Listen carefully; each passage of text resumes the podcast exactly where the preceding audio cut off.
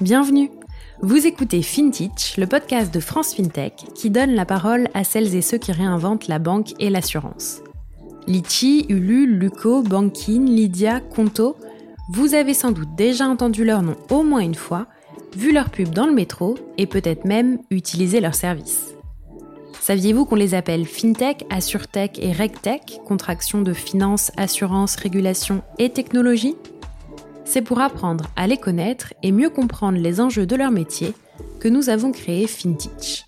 Je m'appelle Anaëlle Gauthier et chaque semaine, je vous emmène à la rencontre de ces entrepreneurs et entrepreneuses qui façonnent les nouveaux services financiers. Bonne écoute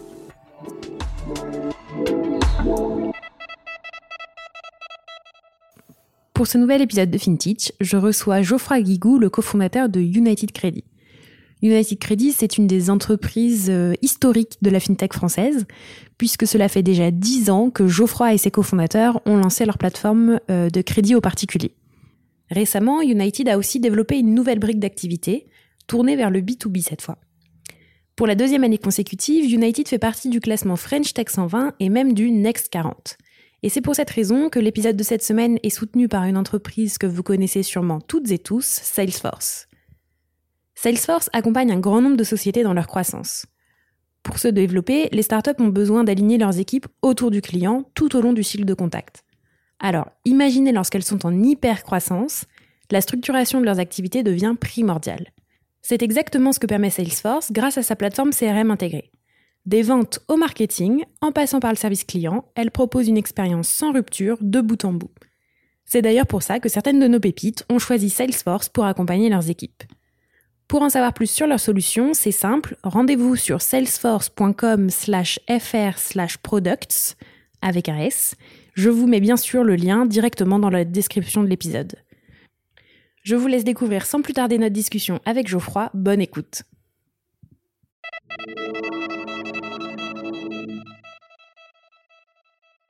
Bonjour Geoffroy. Bonjour Annelle. Merci d'être sur FinTech. Est-ce que tu peux commencer par te présenter en quelques mots s'il te plaît? Oui, tout à fait. Alors Geoffroy Guigou, je suis cofondateur de United Credit, euh, société qu'on a lancée en 2009, et je suis aussi un des vice-présidents de France FinTech. Merci. Tu fais partie un peu de la première génération d'entrepreneurs de la fintech française euh, qui ont lancé leur boîte il y a plus de 10 ans maintenant. Est-ce que tu peux m'expliquer comment tu es euh, devenu entrepreneur? Alors, bonne question, parce qu'en 2009, quand on a créé United, effectivement, le mot fintech existait peut-être, mais en tout cas n'était pas euh, entré dans, le, euh, dans les noms communs, euh, en tout cas dans les noms communs de la tech. Et on a lancé United donc en 2009, juste après la, la, dernière grande crise financière. et donc à un moment où il y avait des très fortes attentes sur les évolutions des modèles bancaires, de la part des consommateurs, de la part des régulateurs. Euh, et donc c'est dans ce cadre-là que nous, on a décidé de lancer United. Mais comment est-ce qu'on vient à l'entrepreneuriat? Euh, Je pense c'est avant tout par des rencontres. Euh, me concernant, le grand déclencheur et la rencontre déclencheuse, c'était la rencontre avec un autre entrepreneur, Frédéric Granotier, qui est vice-président du conseil de surveillance de United aujourd'hui, et qui était un des fondateurs de Poeo Direct Energy, nouvel entrant du monde de l'électricité et du gaz, qui a été racheté par Total je crois, il y, a, à peu près deux ans pour 2 milliards d'euros, donc une success story. Et Frédéric Granotier était un des cofondateurs. Et euh, j'ai travaillé avec lui pendant trois ans, entre 2006 et 2009. Et euh, j'ai remarqué euh, bah, la joie qu'il avait au quotidien d'entreprendre, mais aussi les difficultés du métier d'entrepreneuriat. Et surtout l'incomparable liberté dont il jouissait. Et je me suis dit, ça a l'air incroyable, c'est fait pour moi. Mais avant cela, j'étais pas. Je pense qu'avant cette rencontre, jamais j'avais envisagé la création d'entreprise. Donc c'est assez marrant comme le fait de côtoyer un entrepreneur. Et là, dans mon cadre précis, travailler avec lui côte à côte euh, pendant trois ans m'a donné le virus de l'entrepreneuriat. Et tu t'es pas lancé tout seul? Tu as trouvé des cofondateurs euh, pour euh, lancer United? Oui, tout à fait. Je pense l'entrepreneuriat, c'est quand même rarement une aventure individuelle, même si, et j'admire beaucoup, il y a certains entrepreneurs qui cartonnent en fondant des boîtes seules. Me concernant, effectivement, c'est un projet qu'on a cofondé avec Charles Egli. On s'est retrouvés quand on avait 29 ans, donc on avait chacun bossé 6-7 ans euh, après être sorti d'école de commerce. Charles avait un parcours plus bancaire, lui travaillait 7 ans chez BNP Paribas. Et très vite, nous aurons rejoint deux autres cofondateurs. Lionel, notre premier CTO, qui est resté jusqu'en 2014, qui avait été le CTO de Virgin Mobile, donc des grosses expériences dans la tech, en tout cas dans, dans les telcos. Et Thomas Bello, qui lui avait aussi notre âge, un, peu moins de 30 ans, et qui sortait de euh, quasiment 7 ans chez Price Minister, qui en, 2010, quand Thomas nous a rejoint, c'est Price Minister, c'était euh, voilà, c'était la success story française euh, du e-commerce. On parlait pas vraiment encore de tech, on parlait plutôt de e-commerce à ce moment-là.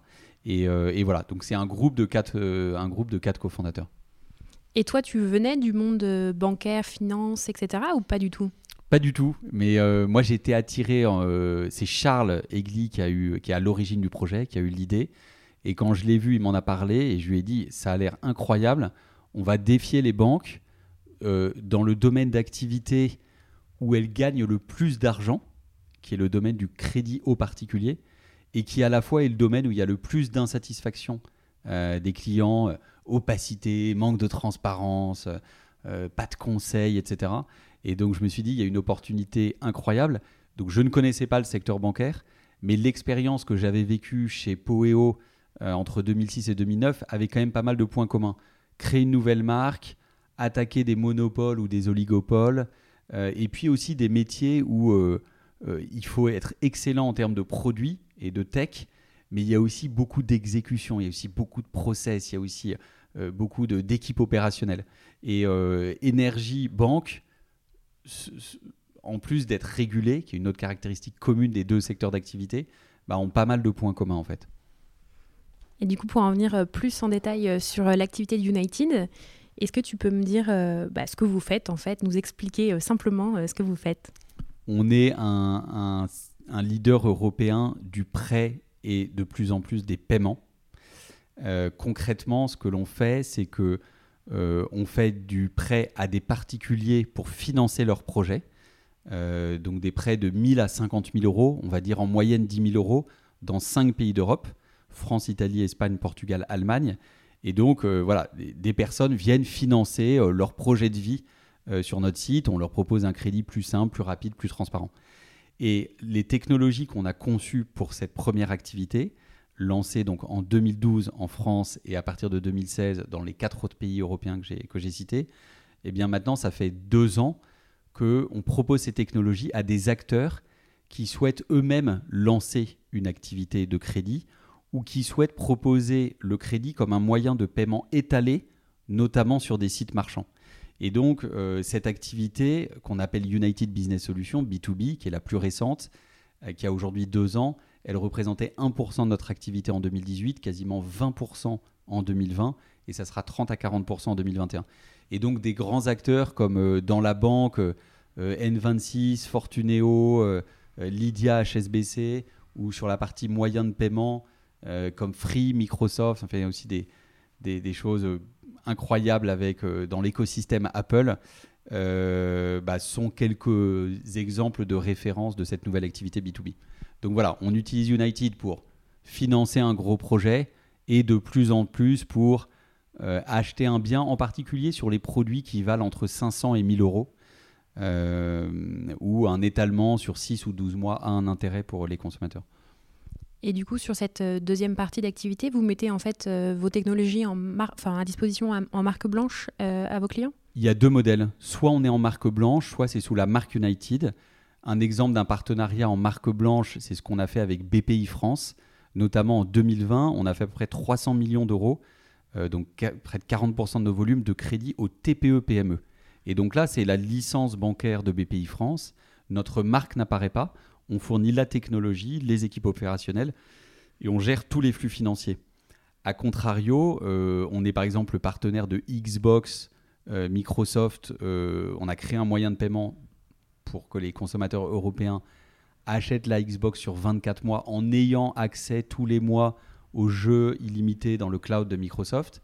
Là, c'est la marque United qui est affichée. Le consommateur achète sa Xbox à l'aide d'un crédit sur 24 mois étalé euh, avec un taux de 0%, mais c'est la marque United. Au même titre que ce qu'on peut voir chez d'autres acteurs avec d'autres grands acteurs du crédit à la consommation en fait. Tout à fait, tout à fait. Alors avec quand même une marque de fabrique particulière, c'est qu'on a fait le choix il y a 10 ans et on y est très fidèle de se concentrer sur le crédit amortissable qui est un produit régulé au niveau européen. Et ça, c'est hyper important pour la protection des consommateurs. C'est important en termes de scalabilité parce que ce produit est le même dans toute l'Europe. Et c'est important aussi pour beaucoup de nos partenaires, on a parlé d'Apple, Microsoft, etc., pour qui la protection des consommateurs, c'est quelque chose d'essentiel. Euh, qui dit crédit, dit produit régulé, euh, études de solvabilité systématique, contractualisation particulière. Mais c'est vrai que dans, dans, dans, ce que tu évoques, il y a beaucoup d'acteurs aujourd'hui qui se développent dans, dans ce qu'on appelle le paiement fractionné, le buy now, pay later, etc. Et en général, c'est sur des produits non régulés. Euh, c'est un peu le marché gris du crédit à la consommation, euh, avec l'inconvénient que euh, c'est des réglementations très locales et donc pas européennes. Et donc aujourd'hui, vous avez une activité en B2C et en B2B. Est-ce que tu peux nous expliciter un peu le business model de, de chaque partie? Oui. Concrètement, enfin, sur, la partie B2C, on, se rémunère principalement sur un frais de service qui est 3, 4, 5 du, du, montant emprunté, mais qui est inclus dans le taux d'intérêt payé par l'emprunteur. Euh, et après, on distribue d'autres produits, notamment des assurances emprunteurs. Sur la partie B2B, on a soit un modèle euh, qui est proche du B2C, euh, c'est le cas par exemple quand on fait un partenariat avec Fortuneo ou avec N26, soit un modèle qui s'approche totalement des boîtes SaaS de software où on est payé à la transaction, à l'usage en quelque sorte, euh, avec aussi des revenus euh, euh, mensuels, de maintenance de la plateforme tech en quelque sorte. Mais voilà, c'est des revenus à l'usage, payés à l'usage, et c'est ça qui intéresse nos grands, enfin la plupart de nos grands partenaires sur le sujet. Et du coup, tu le disais, donc vous avez commencé vraiment par une activité en B2C. United Business Solutions, c'est assez récent.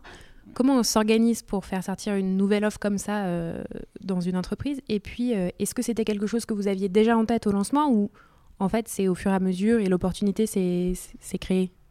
Alors, l'opportunité, tu as raison, cette activité a deux ans et demi, alors que le B2C date de 2012, donc on va dire neuf ans. Euh, dès 2013, donc un an après notre lancement, on a commencé à avoir des premières demandes de partenariat. Euh, et puis ça s'est accéléré depuis, et pourtant on a temporisé, on a attendu, parce qu'on voulait que notre plateforme technologique soit complète et terminée avant de se lancer dans cette activité. Et aussi, on se disait euh, qu'il fallait absolument, pour pouvoir faire de cette activité B2B une activité géante, avoir une couverture européenne. Et donc, pour le B2C, on a lancé à partir de 2016 quatre autres pays que la France, donc euh, Italie, Espagne, Portugal, Allemagne, qui représente quand même euh, quasiment 40% euh, des 400 collaborateurs de United, qui représente 35 à 40% de nos revenus. Donc c'est une internationalisation réussie. Et c'est le fait d'avoir développé cette activité B2C dans ces cinq pays qui fait qu'en B2B, on séduit des grands acteurs comme Microsoft, comme d'autres GAFAM, des grands, des grands opérateurs de téléphonie mobile ou des grands e-marchands. Parce qu'ils voient en nous la possibilité de les accompagner sur cinq pays qui font après 265 euh, millions de, consommateurs européens. Euh, donc on a eu des demandes dès le début, mais on a temporisé pour finir de construire la plateforme tech et la couverture géographique euh, de United Credit qu'on offre maintenant à nos partenaires B2B. Et sur ta première question, mais je réponds deuxième, sur comment est-ce qu'on s'organise en interne, gros sujet, parce que quand on voit une opportunité comme celle-ci, euh, qui prend un peu. On est en B2B, donc il y a un cycle de vente euh, qui est plusieurs semaines, plusieurs mois, avec certains de nos partenaires. Euh, parfois, ça, s'étale sur plusieurs années, les discussions avant de signer. Et donc, il, fallait saisir l'opportunité sans distraire le reste de l'organisation. Et donc, moi, en tant que cofondateur, déjà, je me suis mis à 80% sur cette activité. Euh, avec une organisation qui fait que le reste de l'entreprise fonctionne, fonctionne très bien quand même. Euh, on a créé une petite équipe commando, donc au, début une personne, puis deux. Euh, il y a aujourd'hui une dizaine de personnes 100% dédiées à cette activité, mais qui, dans le cadre de certains projets, mobilisent dans les équipes tech et produits jusqu'à 50-70 personnes par mois. Hein. Donc il y a de la conception de nos techno et de nos produits qui nous occupe une, bonne partie du temps. Donc créer une, enfin voilà, se répartir les tâches entre fondateurs, je dirais, pour que tout le monde ne se mette pas sur la nouvelle activité, c'est ce que j'en tire. Deuxième chose, commencer petit, euh, idéalement en utilisant des personnes qui connaissent déjà l'entreprise, qu'on n'aura pas à onboarder, ils sont directement opérationnels, ils connaissent le métier. Euh, et puis très rapidement, scaler l'activité. Euh, être capable de, construire les, les, processus, les produits, processus de vente, de signature, d'exécution, de lancement de partenariat, très, très lean, très efficace, pardon. c'est ça qui permet de grossir et voilà, United Business Solutions, on pense que quasiment 4 ans après son lancement, fera près de 100, 100, millions d'euros de, revenus. Quoi. Donc c'est quand même des revenus très très importants. Super. Plus largement, là tu mentionnais que vous étiez 400 euh, maintenant dans l'entreprise. Comment on s'assure, euh, parce que j'imagine que vous n'aviez jamais dirigé d'entreprise de 400 personnes euh, avant. Même pas de deux personnes. Hein. Comment on s'assure de l'alignement entre les différentes euh, équipes, les différents départements de l'entreprise et comment on s'assure bah, d'aller tous dans la bonne direction ensemble? Je vois trois choses importantes. La première, c'est formaliser des objectifs clairs et les partager à l'ensemble de l'organisation. Donc concrètement, chez nous, ça se traduit par des réunions euh, stratégiques avec l'ensemble du staff, mais aussi par des choses à la fois plus anodines, mais qui ont un très fort impact, diffusion des comptes rendus du comité exécutif à toute l'entreprise. Voilà. Et donc, euh, en fait, il y a un alignement, premièrement, qui se crée par euh, les objectifs et leur communication. Deuxième chose, une culture d'entreprise forte et partagée. On avait fait un très gros travail en 2016, au moment où on a lancé notre premier pays, l'Italie, pour formaliser les valeurs de l'entreprise. Euh, on avait associé 80 personnes de l'équipe euh, United à ce moment-là, donc je sais pas, les deux tiers du staff de l'époque. Et on a écrit nos valeurs et on les a déclinées dans l'ensemble des processus RH et de culture d'entreprise. Recrutement, évaluation, mobilité, gestion des projets. Et donc ces cinq valeurs, elles créent le socle de notre façon de fonctionner en interne. Elles sont partagées dans tous les pays. Euh, et c'est ça qui ça crée un alignement. Ça crée un alignement pas par les objectifs, les objectifs ça montre la direction, mais par plutôt la façon de faire et la façon d'être. Et ça, je crois que c'est ultra efficace. Et troisième chose, c'est euh, euh, globalement l'actionnariat le, salarié, BSPCE, plan d'action gratuite, qui permettent finalement à l'ensemble des collaborateurs de rechercher la même chose on veut faire grandir la valeur de l'entreprise et ça, ça, aligne, euh, ça aligne les, énergies, on va dire. Et surtout, ça permettra de redistribuer euh, les fruits euh, voilà, des résultats obtenus le moment venu, introduction en bourse, session industrielle. Là, on vient de parler du coup de l'interne, côté équipe. Si on parle maintenant un peu d'un point sur l'externe, avoir une vision à 360 degrés de ses clients, c'est un des principaux leviers de croissance pour l'entreprise. Qu'est-ce que tu en penses et comment vous faites, vous, pour activer ce levier? Je pense que c'est vrai et je vais prendre un exemple assez concret. On fait du B2C, donc du crédit conso en Europe, comme on l'a évoqué, et euh, depuis deux ans, euh, du B2B, euh, les partenariats avec, avec Microsoft, avec, avec Free notamment. Et là, depuis quelques mois, on a maintenant centralisé euh, toute notre base client. Et donc, un client qui a fait un prêt de, de, de 6 000 euros sur le site de United euh, il y a deux ans va aussi voir dans son espace United euh, les crédits qu'il a pris, y compris pour acheter une box free, etc. Donc, on a une vision à 360 des clients. Et ce qui est majeur, c'est que c'est ça qui va nous permettre de développer des liens entre nos activités B2B et B2C. Euh, puisque c'est bien beau, on va faire des, euh, proposer des, prêts euh, pour acheter des box, téléphone Apple, des Xbox à des millions d'Européens. Mais en fait, la valeur va venir du fait que ces personnes vont prendre ensuite un prêt quand ils vont devoir faire des travaux, acheter une voiture, un prêt chez United. Et donc, cette vision 360, c'est effectivement un des, un des principaux drivers de notre, de notre croissance mais ça passe par. Euh, il y a une vision. Après, il faut concevoir les produits et les outils euh, qui permettent cela. Puisqu'il faut non seulement que ça soit le cas sur l'espace client ou l'app de nos clients, mais quand ils appellent aussi un, conseiller United pour leurs prêts travaux, il faut que cette personne sache que cette personne a aussi fait un prêt pour acheter sa Xbox. Et, euh, et, donc, c'est voilà, c'est des développements technologiques et produits assez lourds.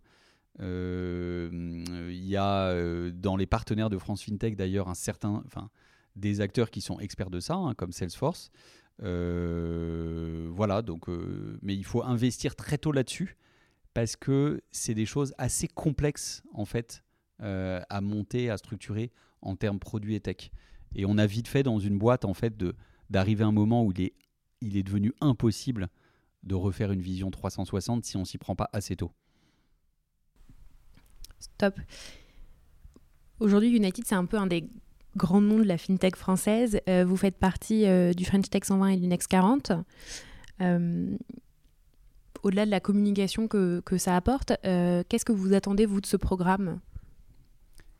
Déjà, de façon très euh, humaine et pour prendre le, le, point de vue de l'entrepreneur, ça fait deux fois qu'on est effectivement dans le Next 40, c'est la deuxième édition cette année, et j'ai le souvenir de la première fois, on pouvait se réunir à l'époque, euh, grande réunion avec, avec Cédrico, Bruno Le Maire, et ils ont passé quelques minutes à, à, nous féliciter nous dire bravo pour ce que vous avez fait. C'est idiot, mais quand on est entrepreneur, il faut apprendre à vivre avec. Il y a rarement quelqu'un qui te dit bravo, c'est génial ce que tu fais, tu vois. Tu te mets toujours la pression, on est des éternels insatisfaits, donc on regarde plutôt devant nous que derrière. Les actionnaires, euh, c'est normal, ils en veulent toujours plus, quelle que soit la croissance, quel que soit ce que tu crées. Et puis voilà, donc euh, personne te dit bravo et merci. Et donc ça peut paraître anodin, mais sentir que ce qu'on faisait était quand même important pour le, pays, l'écosystème tech national, voire européen. Euh, je crois que c'est un des. Voilà, on se sent faire partie d'une communauté et on sent qu'on a un rôle à jouer. Euh, deuxième chose très concrète qu'on a obtenue, nous, à travers cette, labellisation Next 40, c'est une reconnaissance internationale.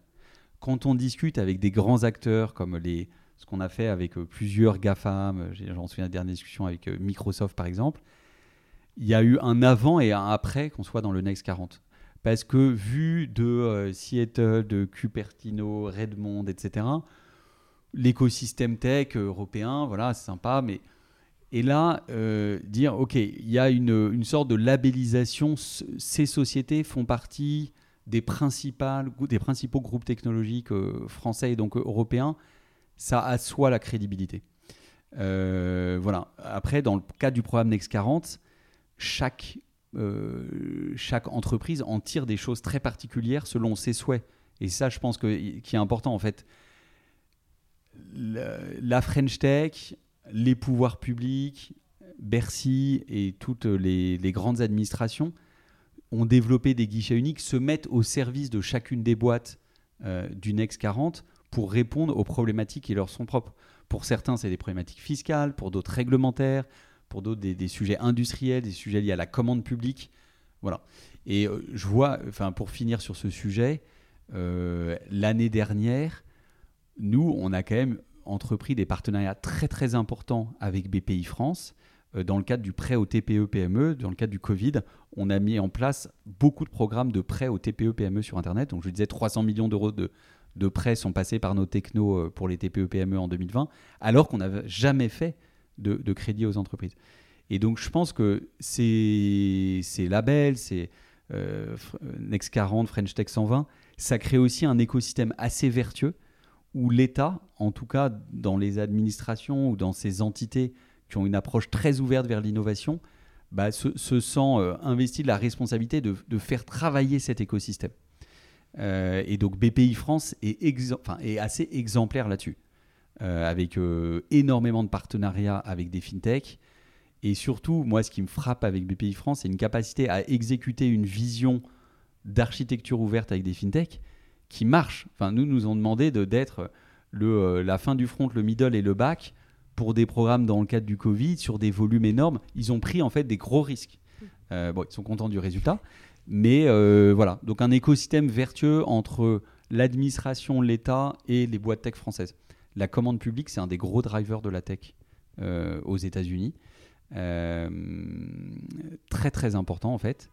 Et l'État par la commande publique, si elle est bien orientée, etc., ou par des projets d'intérêt général public, euh, on pense à tout ce qui se passe autour de la santé avec euh, Doctolib, etc. en ce moment, a la capacité à considérablement accélérer euh, l'écosystème tech français. Une belle reconnaissance du coup pour vous aussi. Et donc, tu m'as donné pas mal de chiffres sur United aujourd'hui. C'est quoi les perspectives pour vous dans l'année à venir et les années à venir? Ah bah, L'année dernière, on a, en 2020, on a fait que 40% de croissance, qui était quand même euh, de nos volumes, ce qui était beaucoup moins que les autres années. On était plutôt entre 60 et 100, donc il y a quand même un effet Covid. Euh, donc on, est en train de reprendre ce rythme de croissance de 60 à 100% par an. On veut, enfin en termes de chiffre d'affaires, on veut atteindre, dépasser 300 euh, millions d'euros en 2023 de produits nets bancaires. et on pense qu'on peut rapidement arriver à plus d'un milliard d'euros de revenus. Je pense que c'est pour 2026 ou autour, on verra, on ne s'est pas fixé une date très précise encore. Euh, donc continuer la croissance, euh, atteindre la rentabilité au niveau du groupe qu'on a atteint pour l'instant en France et en Italie, qui représentent, euh, ces deux pays représentent plus de 75% de notre activité, donc c'est une grosse réussite, mais on veut être aussi résultat net positif dans les autres pays, y compris ceux qu'on a lancés récemment, et il y a des gros morceaux, hein. l'Allemagne a été lancée en 2020. Donc voilà, poursuivre la croissance, asseoir la pérennité de l'entreprise, euh, et développer tout l'impact euh, qu'on peut avoir sur nos écosystèmes. Et euh, voilà, on lance notamment des sujets où on pense pouvoir prendre des positions de leadership au niveau européen autour du coaching budgétaire, s'appuyant sur les investissements technologiques qu'on a réalisés, très concrètement sur le traitement de la donnée d'historique de compte bancaire, DSP2. On utilise ça dans tous nos pays européens dans le cadre des décisions de crédit et en fait, c'est une mine d'or et on a développé des algorithmes euh, de, de catégorisation, de tri, euh, d'interprétation des données qui, sous un format restitué aux consommateurs européens, peuvent avoir un impact énorme sur la santé financière des Européens.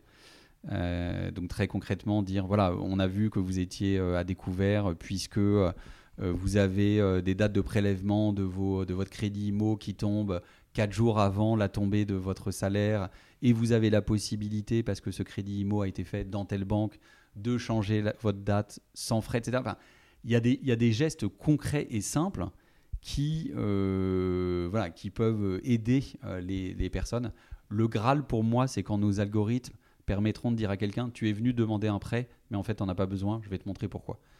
Et ça, c'est quelque chose qui est notre vision et dont on est maintenant plus très loin. Super. Si je fais un focus sur un, sujet qui est un peu plus euh, lié vraiment à l'industrie de la fintech, c'est les agréments. Mhm. Euh, vous, vous avez très tôt fait la démarche de demander un agrément. Vous êtes établissement de crédit, c'est ça? Oui, on est établissement de crédit européen, effectivement. Et il me semble que tu milites un peu pour que plus de fintech euh, demandent des agréments. Enfin... Bah, il faut que plus de fintech demandent et que plus de fintech obtiennent aussi des agréments de banque et établissements de crédit. Donc nous, effectivement, c'est l'agrément bancaire le plus lourd en Europe. Hein. Euh, établissement de crédit, banque. On l'a obtenu en 2011. C'était dans les gènes du projet dès le début. On s'est dit, on va attaquons euh, par la face nord et obtenons cet agrément qui a une valeur énorme. En France, il n'y a que deux acteurs qui l'ont obtenu, euh, si je ne me trompe pas, en 20 ans, deux nouveaux entrants, donc Memo Bank et United. Je crois qu'au niveau européen, il y a eu 20 agréments de banque et d'établissements de crédit ces dix dernières années, 20-25. Euh, dont des Klarna, euh, N26, etc. Euh, mais effectivement, il est important que on ait plus d'acteurs agréés banques ou établissements de crédit en France. On a pris déjà un retard énorme sur l'Angleterre et l'Allemagne. Et à la fin, ces agréments voilà, sont, le socle d'une croissance pérenne, durable, etc. Je pense le message un peu que moi j'ai envie de faire passer à l'écosystème, c'est que et notamment l'écosystème des, grandes banques de la place, c'est que si elles n'ont pas de fintech très forte à leur côté, dans leur pays, qui peuvent soit créer une émulation positive, soit développer des produits sous forme de partenariat avec elles, c'est pas le, le danger viendra pas des fintech, il viendra et il commence à venir très sérieusement de la part des très grands acteurs mondiaux de la tech qui se développent dans les paiements, dans le crédit. Hein. Il suffit de regarder ce, que, ce qu'est en train de faire PayPal.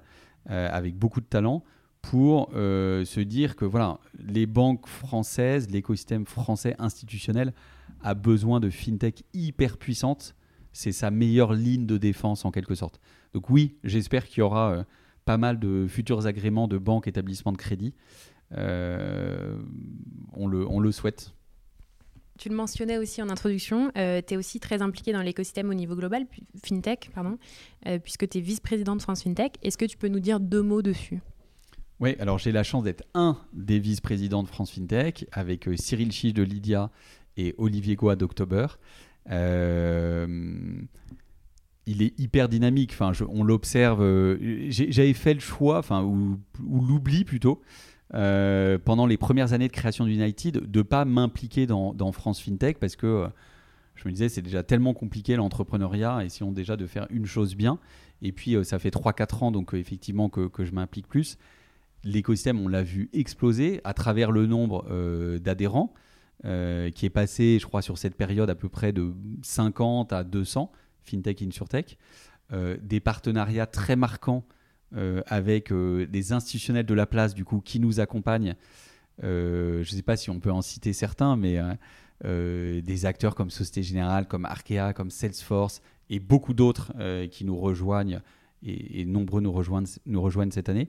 Et donc pour moi, c'est un écosystème rare déjà. Je ne crois pas qu'il y ait d'autres industries dans la tech en France où il y où il y ait ces tels regroupements et surtout hyper utile concrètement, nous, on a fait beaucoup, beaucoup de, euh, partenariats, de, euh, ouais, de, projets business avec des membres de l'écosystème FinTech.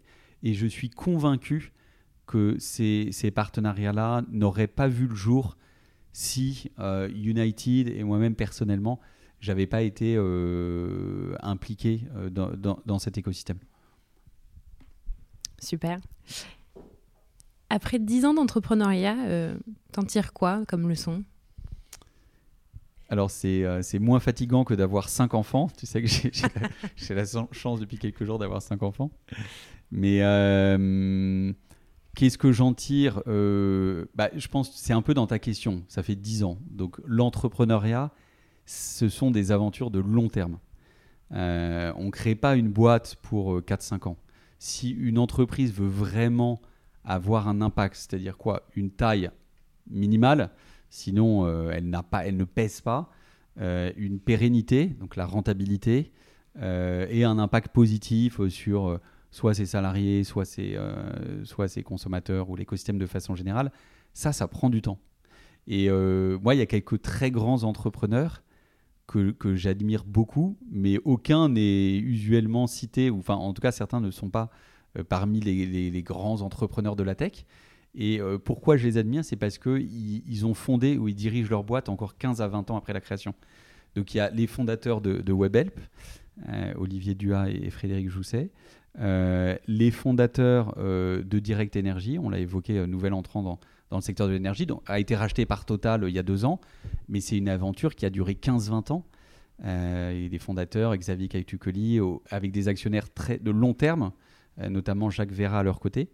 Euh, et euh, évidemment, Free, Xavier Niel. voilà, on est sur des. On est sur des une, vraie entreprise se construit sur plusieurs décennies. Donc c'est long, c'est un marathon. et ce n'est pas un sprint. Et donc, faut s'armer comme quand on part pour un marathon. voilà, moi je m'éclate. Ce qui, ce qui est fabuleux, c'est la liberté dont on dispose en tant qu'entrepreneur. Et donc on est totalement libre, ce qui, est, ce qui peut être angoissant, mais à la fois qui est, euh, qui est une source d'énergie incroyable. Et la grande question que je me pose et que je continue à me poser après 10 ans, c'est comment faire en sorte que cette liberté, elle soit, euh, elle serve à quelque chose. C'est un peu paradoxal de parler de liberté et de servir euh, à quelque chose. et néanmoins, voilà, cette liberté entrepreneuriale, elle doit être mise au service de quelque chose. Et donc chaque entrepreneur doit se poser la question au service de quoi? Et je pense que c'est ça qui permet de tenir dans le temps. Parce que si on se fixe un grand objectif, à quoi sert ma liberté entrepreneuriale, c'est très peu probable qu'on atteigne et qu'on coche cet objectif en 3, 4, 5 ou 7 ans. Donc tu es toujours motivé dix ans après pour te lever tous les matins euh, pour ouais, Il y a des moments durs, hein. il y a des moments très très durs, très, très fatigant, demandant beaucoup d'énergie, etc. mais globalement, ouais, toujours hyper content. Bah, après, je suis libre, hein, donc si j'étais pas content, j'aurais arrêté l'aventure entrepreneuriale. mais ouais, très excitant et en particulier très excité de la phase, nous, dans laquelle on est aujourd'hui, qui est une phase de très forte accélération où la boîte s'est transformée en une boîte SaaS. c'est un nouveau métier, c'est excitant. Euh, on n'y connaît pas grand-chose, donc on apprend, on s'entoure de, de, stars en la matière. Euh, et donc voilà, on continue à grandir nous-mêmes en tant que personne. Donc la solution, c'est de créer une deuxième entreprise dans l'entreprise. Ah, c'est génial, ouais, ouais. Et d'ailleurs, on avait ressenti une belle excitation aussi quand on s'était développé à l'international. Premier lancement en Italie 2012, cinq ans après le lancement en France. C'était génial. On avait l'impression effectivement de recréer une boîte dans la boîte. Euh, mais aussi bien pour notre développement international que pour le B2B, c'est pas de la diversification en fait. On s'appuie sur des actifs qu'on a créés dans la phase d'avant pour bah, les utiliser d'une façon différente dans d'autres pays ou en les mettant à disposition euh, de partenaires. Donc on crée une boîte à l'intérieur dans la boîte, mais il y, a quand même une très forte continuité.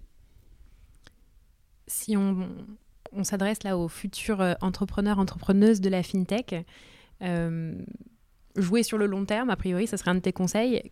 Qu'est-ce que tu pourrais leur recommander d'autre? Un autre conseil qui est hyper paradoxal avec, euh, avec le premier, c'est que il faut aller très très vite, euh, comme si on avait très peu de temps, puisqu'on est dans un domaine, la fintech, euh, où les, choses sont assez lentes à, faire bouger. On peut demander des agréments, ça prend du temps. On peut créer des marques, mais on, on parle d'argent, on parle de services financiers, donc avant d'instaurer la confiance, il faut convaincre des partenaires, en particulier si on est dans le B2B. Mais vos partenaires, ça va être surtout des banques, des assurances, des sociétés de gestion d'actifs. Ils n'ont pas la réputation d'être particulièrement rapides euh, pour se décider. Et euh, du coup, les choses vont prendre du temps. Et euh, il faut en fait chaque jour, chaque jour, avancer très vite. Parce que sinon, signer un deal B2B qui, qui va vous prendre 18 mois, même si vous mettez énormément d'énergie tous les jours, si vous mettez un peu moins d'énergie, 36 mois, et puis d'ici là, peut-être que votre boîte, bah, voilà. Donc, avoir conscience qu'on est dans un domaine, la fintech, où certaines choses changent peut-être plus lentement que dans d'autres secteurs d'activité, euh, et du coup, euh, ne pas avoir l'impression qu'on a le temps. Voilà, je pense qu'il faut se laisser le temps, comme on l'a dit tout à l'heure, mais en n'ayant jamais l'impression qu'on a le temps et en agissant jamais comme si on avait le temps. Je prendrai juste l'exemple de United à sa création. On veut lancer donc euh, un nouvel acteur du, crédit au particulier. En septembre 2009, on quitte nos boulots, premier jour de travail, rétro-planning de 8 mois qui arrive jusqu'au lancement. En fait, les, 28, pardon, les 8 mois se sont transformés en 28 mois. D'accord? On a mis en fait 28 mois à se lancer. Mais pendant les 8 mois qu'on avait prévus, et dès le premier jour, on était à 300%. Et heureusement, parce que si on ne l'avait pas été, je pense que les 28 mois seraient devenus peut-être 56 et en fait, on se serait jamais lancé. Et vous ne seriez pas là aujourd'hui. Donc, il faut se donner le temps et à la fois agir et se comporter comme si on l'avait vraiment pas. Merci beaucoup, Geoffroy. Il me reste deux petites questions. Euh, est-ce que tu as des ressources à recommander euh, à nos auditeurs, auditrices, euh, que pour se former, pour apprendre des choses Je sais pas, des podcasts, des livres, des newsletters? Je vais, faire juste la, la promotion d'un un think tank qui est un groupe d'entrepreneurs qui s'appelle le Galion, Galion Project, qui rassemble des entrepreneurs de tout secteur d'activité. Et pourquoi j'en parle en particulier? Nous, on a été euh, assez tôt, pas dans les fondateurs, mais impliqués dans les premiers membres actifs. Et le Galion publie énormément de contenu de très grande qualité sur euh, la création d'entreprises et sur des sujets très très concrets. Comment répartir le capital entre actionnaires? Euh, quel, quel, est le, format typique euh, d'impact d'actionnaire pour une première levée de fonds? euh, Comment et selon quelles règles concrètes distribuer des BSPCE aux premiers salariés Et donc il y a un certain nombre de, de, méthodologies synthétisées et formalisées par le Galion qui capitalise sur 15 ans d'expérience entrepreneuriale française, puisque dans les fondateurs, les fondateurs de Price Minister, Criteo, on est au début des années 2000. Et donc là, on a 15 ans d'apprentissage qui sont packagés dans des, dans des outils, des méthodos très concrets sur des problématiques ultra stratégiques que se posent l'ensemble des, euh, des entrepreneurs beaucoup sont en libre accès sur le site du Galion, dont un auquel United avait largement contribué sur des méthodologies pour formaliser les valeurs d'une entreprise, et je crois énormément à ça. Et d'autres sont plus en interne pour les membres du Galion, mais beaucoup, enfin voilà, le, membership est, est, assez ouvert et donc voilà, je recommande beaucoup ça. De façon générale, on a besoin d'échanger en tant que fondateur avec des pairs, euh, c'est-à-dire des personnes qui rencontrent les mêmes problématiques que nous. Et moi, il voilà, j'ai un certain nombre de rencontres qui euh, me drive, me tirent. Euh, voilà, des discussions avec une personne comme Philippe de Chanville de Mano Mano, ça, ça peut changer la façon dont vous dirigez votre boîte. La dernière question, tu as un peu répondu tout à l'heure, mais je la repose quand même si jamais tu veux, citer une autre personne. Quelle est la fintech ou l'entrepreneur de la fintech qui t'inspire le plus en ce moment? Hmm, Bonne question. Euh, écoute, nous, on regarde beaucoup et de plus en plus ce qui se passe dans le monde des paiements. Euh, euh, et donc, en la matière, euh, évidemment, ce que, ce que fait Stripe est incroyable, un peu plus proche de nous et en concurrence avec nous sur certains gros partenariats. Ce que, ce que fait Klarna sur une partie de son activité, on trouve, est top. Euh, voilà, donc deux, domaines, deux, deux startups qu'on regarde en particulier, mais parce qu'elles sont, elles sont proches de notre domaine. Après, enfin, ça, c'est les, les, ce qui est intéressant, c'est de chercher euh, les, les, entrepreneurs de la fintech d'aujourd'hui qui créent les qui créent les géants de demain. Et donc ça, il y a beaucoup de boîtes qu'on a l'occasion de rencontrer en tant que vice-président de France FinTech ou dans les manifestations de France FinTech, où on se dit, euh, il y a des gens qui, qui voilà, qui, qui, qui, voient loin et qui ont envie de créer des trucs énormes. Et euh, voilà, c'est les plus belles rencontres, je pense, c'est aussi celle-là avec des entrepreneurs en devenir et des boîtes qui sont encore early stage, mais qui manque pas d'ambition. Super, merci beaucoup Geoffroy. Merci Anaël.